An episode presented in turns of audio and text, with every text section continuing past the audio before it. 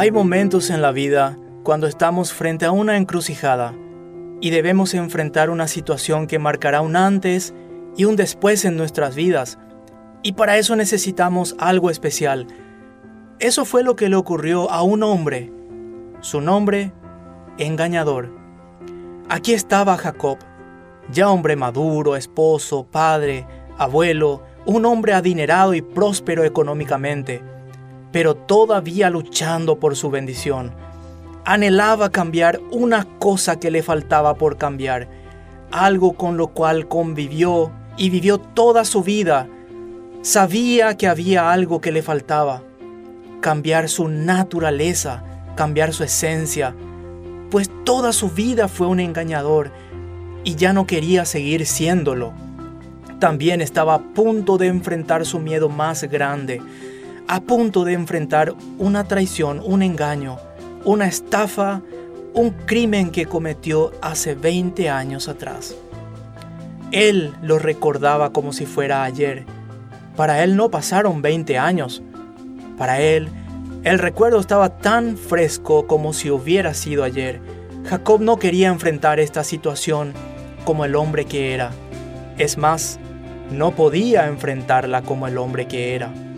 Él necesitaba y sabía que necesitaba ser una persona nueva, un hombre nuevo, bendecido por Dios, para enfrentarse a la furia de la venganza.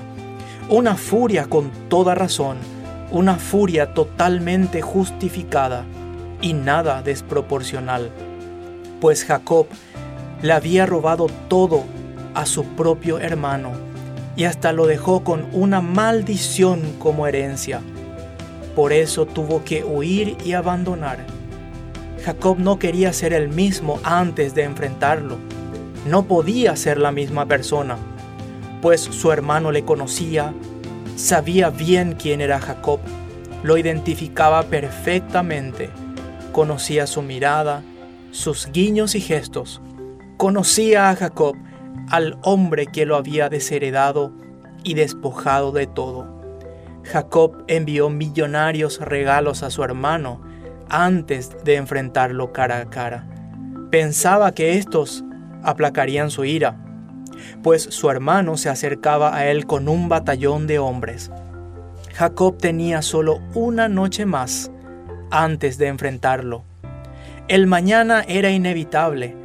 No se podía detener el sol, ni las estrellas, ni el tiempo. Jacob lo enfrentaría mañana quizás humillado y lleno de vergüenzas, pero lo tendría frente a frente. Quizás ensayó 10, 20 o 30 veces lo que iba a decir y cómo iba a decirlo, pero no existían palabras que le podían justificar. Él dependía de solo una cosa y podía acudir a solo una persona.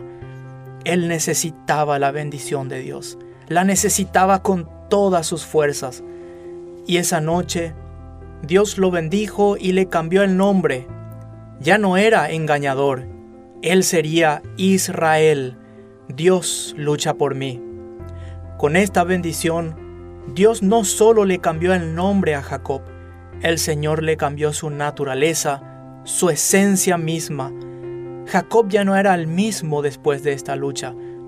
Aunque él ya era millonario y entendía que la bendición de Dios no solo se limita a lo material, sino que va mucho más allá.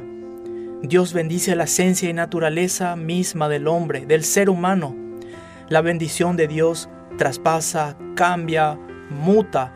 Ocurre una metamorfosis, un cambio de identidad en el ser humano, un cambio para bien. Ve cosas que antes no veía, entiende cosas que antes no entendía, siente cosas que antes no sentía. Él es alguien que antes no era. Está listo para bendecir al mundo, no solo con sus riquezas, pero también con su ser. La primera vez que Jacob consiguió la bendición, lo hizo a través del engaño, pero esta vez lo haría luchando. De todas formas, aquí vemos a un hombre que realmente valoraba y entendía qué significaba ser bendecido por Dios. Jacob anhelaba y deseaba con todas sus fuerzas ser bendecido, estaba dispuesto a todo, hasta equivocarse, engañar y huir. Pues tuvo que huir de su familia y de su hermano, se arriesgó al peligro por el deseo de ser bendecido. Hay momentos en la vida que todos lo único que necesitamos es la bendición de Dios. Como Cristo mismo, la noche antes de ser entregado se apartó de sus discípulos y buscó pasar la noche con su Padre y recibir la bendición. Solo en la bendición de Dios podemos encontrar la fuerza y fortaleza para enfrentar el mañana, sea lo que sea. Amaneció y llegó el momento. Su hermano corrió a él y lo agarró del cuello, pero no para lastimarlo, sino para darle un abrazo como nunca antes lo había dado. Un abrazo tan grande y fuerte que los dos lloraron. Quizás lo que aplacó la ira de su hermano fue que al ver a Jacob no vio al mismo hombre en él, no vio a la misma persona al que lo había herido y lastimado hace años atrás. Vio y encontró a otra persona en él. Pudo ver que había cambiado. Algo en él estaba totalmente transformado. Ya no era el mismo. Ya no tenía la misma mirada. Ya no era aquel hombre que lo había engañado.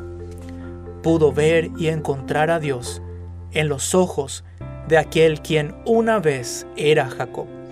Quizás su hermano también luchó con la ira y la amargura del rencor todo este tiempo.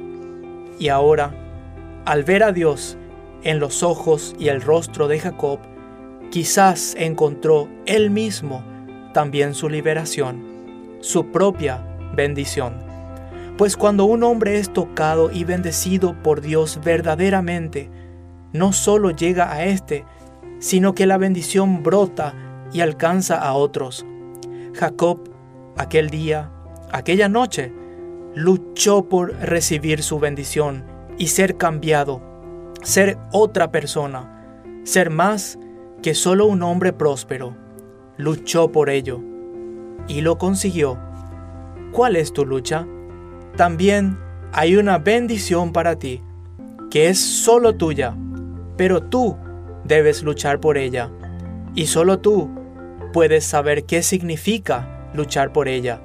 Quizás sean 5 o 10 minutos antes que comience tu día cada día, o 5 o 10 minutos al terminar tu día, o ambos. Quizás sea recibir o dar perdón, algo que te ata al pasado, o un miedo que te impide enfrentar el futuro. Sea lo que sea, no puedes hacerlo solo. No lo puedes hacer con tus fuerzas. Lucha por recibir tu bendición. Lucha hasta alcanzarla. Lucha hasta el amanecer. No te rindas.